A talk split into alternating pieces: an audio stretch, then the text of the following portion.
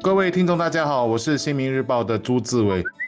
大家好，我是联合早报的王彼得。今天呢是得谈官病，因为星期天晚上有了新的宣布，说社区里的官病护理设施会加设一个新的升级版。我先简单给大家说说，之前如果你不小心得了官病，你会去三个地方的其中一个。如果你有重症，很可能需要氧气或进急诊室，那就是去医院。第二是没有症状，而你又年轻，那就留在家里自我康复就可以了。第三是如果家里不合适，例如有老人或者腾不出单独的房间，就只好去社区护理设施。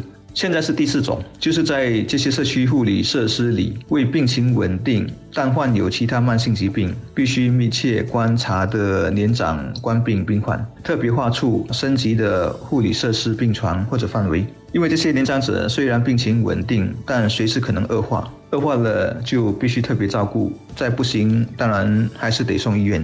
他们一般有心脏疾病、神经系统或呼吸系统疾病，又或者免疫反应已经转弱，属于现在不危急但可能危急的一群。嗯，政府这么做最大原因当然是医院的官病受治能力总有个极限，如果被太多人挤爆超出极限的话，那后果不堪设想。这也就是政府为何一直鼓励人们，尤其是年长者要打疫苗的原因。政府也得做两手的准备。在确诊病例目前居高不下的情况下，必须为重症人数的可能增加做好准备。这也就是为何在过去几天推行了两项新的措施：一是要求轻症的冠病患者在家休养；二是将在本月二十三日和二十四日完成设立两个社区护理设施。一个在淡病尼，另外一个在新加坡博览中心。这两个设施加在一起有三百个床位，专门照顾有潜在疾病的冠病轻症年长者。是的，我们还在逐步的迈入与病毒共存的新常态。防疫的重点就是防重症、防医疗体系瘫痪，所以每天的确诊病例已经不是一个重要的指标。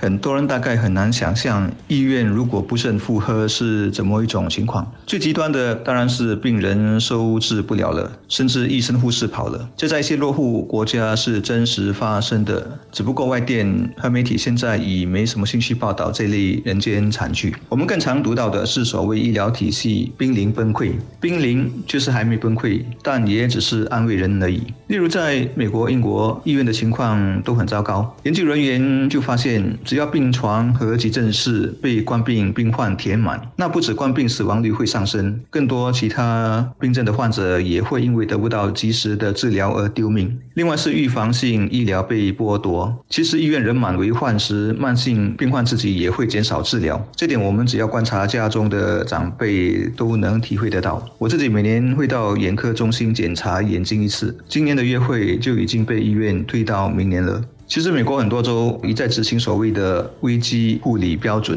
这一般是遇到大灾难、几千人死伤才会颁发的，但官兵迫使他们这么做。危机护理标准这个词听起来好像没什么，但其实就是医疗配给。医院可以判断不同疾病和不同病人的死亡概率，来决定谁可以进急诊室。说再白一点，就是有权见死不救。另外就是人手捉襟见肘。根据报道，一些地方已经要求他们的啊医学院让还没毕业的医生上岗了。美国每天确诊数是十多万，如果按人口比例，我们每天只要上到一千七、一千八，那医院很快就会跟美国一样濒临崩溃。所以为什么要年轻人留在家里养病，以及现在要赶快增加普通版和加强版的社区护理病床？